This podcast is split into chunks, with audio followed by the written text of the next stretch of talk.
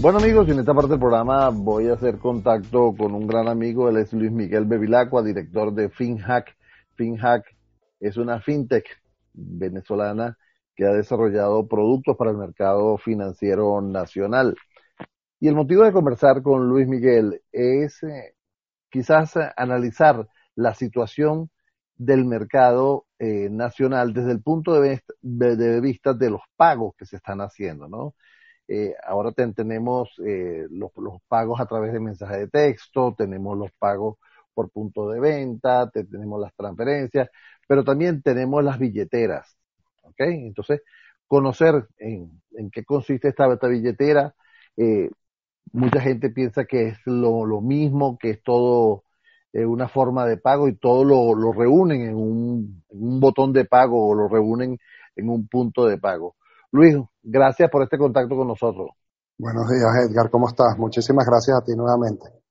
Luis, eh, ¿qué es una billetera? ¿En qué se parece o se diferencia de un punto de venta o de un pago por mensaje de texto? Edgar, eh, son cosas totalmente distintas, ¿no? En el caso de un punto de venta, y siendo y tratando de explicarlo lo más práctico posible, eh, tú tienes un instrumento en tu mano, ¿sí? De hecho, ya hay algunos eh, que trabajan con biometría. Tienes algo con lo que eh, van a debitar de manera inmediata de tu cuenta o de una tarjeta de crédito un saldo. En el caso de una billetera, ¿sí? Tú debes recargar inicialmente ese saldo, ¿sí? Y tenerlo como una especie de prepago para poder utilizarlo luego en los comercios afiliados a esa billetera. Ahora, pero eh, desde el punto de, vista, vendría a ser eh, igual, o sea, no, no, quizás mucha gente como yo no lo ha visto, no ha visto la, la diferencia, porque eh, es, un, es un método de, pago exactamente igual. Voy a pagar igualmente.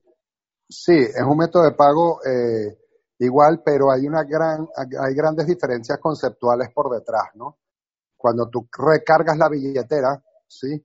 Dependiendo de quién sea esa billetera, alguien está de alguna manera custodiando tu dinero durante un tiempo. Distinto es un punto de venta que donde yo tengo mi dinero, ¿verdad? va a haber un débito y un crédito al beneficiario. En este caso, primero yo acredito un producto y hay que ver de quién, eh, quién maneja y quién administra esos fondos mientras yo hago uso de ellos.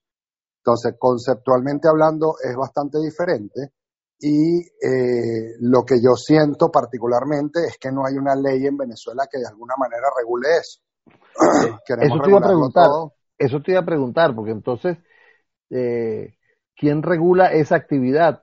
Porque yo, yo entiendo lo del banco y el banco es una institución regulada eh, por, por los organismos oficiales pero este tipo de, de, billeteras, ¿quién la regula? ¿Dónde está la ley de esto? Sí, bueno, nosotros hemos estado haciendo investigaciones y la verdad que no hay, no hay algo que de alguna manera eh, hable específicamente del uso de las billeteras, ¿sí? Nosotros vemos que hay una posibilidad o una oportunidad muy grande, por ejemplo, en las bombas de gasolina, de poder tener algún tipo de eh, medio prepago en el pasado, pues las tarjetas eh, prepagadas podían ser una solución, lo siguen siendo, ojo, pero con toda esta era digital eh, pudiera de alguna manera construirse algún tipo de billetera donde yo pueda recargar un dinero e ir a la bomba de gasolina eh, y digamos hacer uso de eso y disminuir las colas que están habiendo, que entiendo en parte son por los medios de pago y la dificultad del pago dentro de, la isla, ¿no? Pero ¿qué falta, Luis, para que eso se implemente?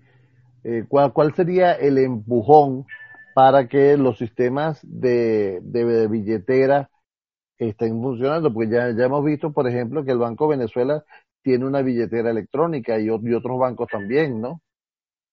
Sí, y, de hecho hay eh, emprendedores muy particulares que arrancaron con billeteras y que desde mi punto de vista pues no han tenido el éxito más que todo por un tema de devaluación. Nadie quiere tener eh, una cantidad de dinero parado en una billetera para hacer uso, por ejemplo, de un estacionamiento, cuando el estacionamiento todos los días sube, entonces tener esa plata allí es como irla perdiendo día a día, ¿no? Se va como...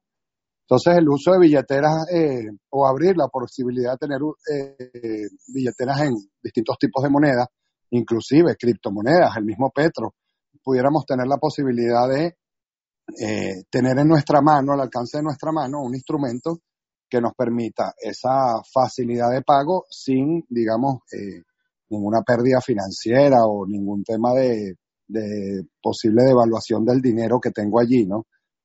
Claro. Eh, desde el punto de vista de las de la fintech y, FinHack es una fintech exitosa aquí en el mercado, ¿qué están haciendo? Fíjate, nosotros desde hace bastante tiempo, Edgar, tenemos esto listo, ¿no? Nuestras billeteras eh, totalmente funcionando, eh, pero no hemos podido salir de pruebas internas. Nos ha sido muy difícil conseguir, eh, dado que no hay un marco legal realmente, digamos, que soporte estas iniciativas. pues desde nuestro punto de vista lo que hace falta es eso, tener un poquito más de claridad de lo que sería la parte legal Sí, ahora hay una apertura sin duda de, distintas divisas cuando ya, digamos, te están permitiendo pagar en divisa la misma gasolina. Entonces el mundo o Venezuela está cambiando.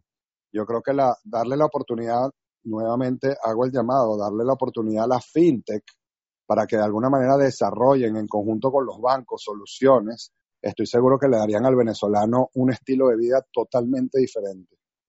Pero ¿cuál es la posición de, de, de y los, y los bancos con respecto a la fintech, Luis? La verdad que vuelvo y repito, yo no tengo una claridad con respecto a eso. Sí ha habido cierta apertura. Fíjate que cuando eh, de alguna manera empezaron a regular las, las empresas que podían de alguna manera actuar como los bancos para tener puntos de venta, ¿sí?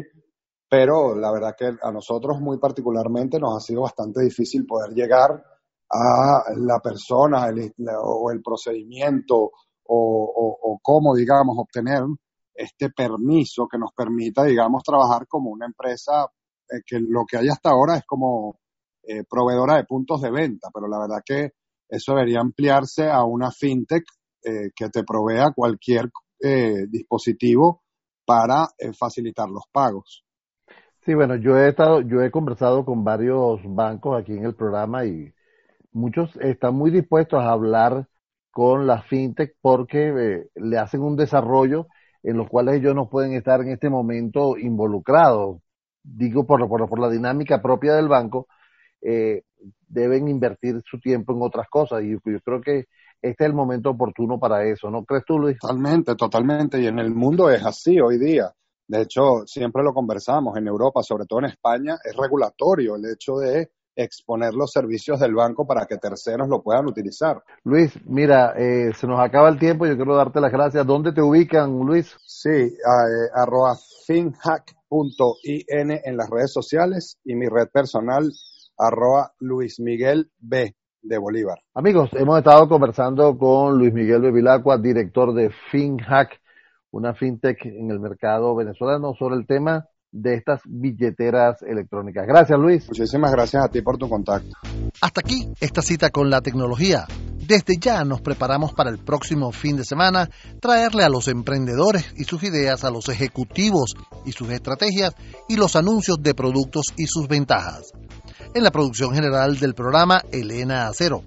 En la coordinación de Unión Radio Cultural, Inmaculada Sebastiano. En los controles técnicos está Giancarlos Caraballo. En la conducción de este espacio, quien tiene el placer de hablar con ustedes, Edgar Rincón. Nuestras redes sociales, arroba ciberespacio VE y la mía personal, arroba e rincón M en todas las redes sociales.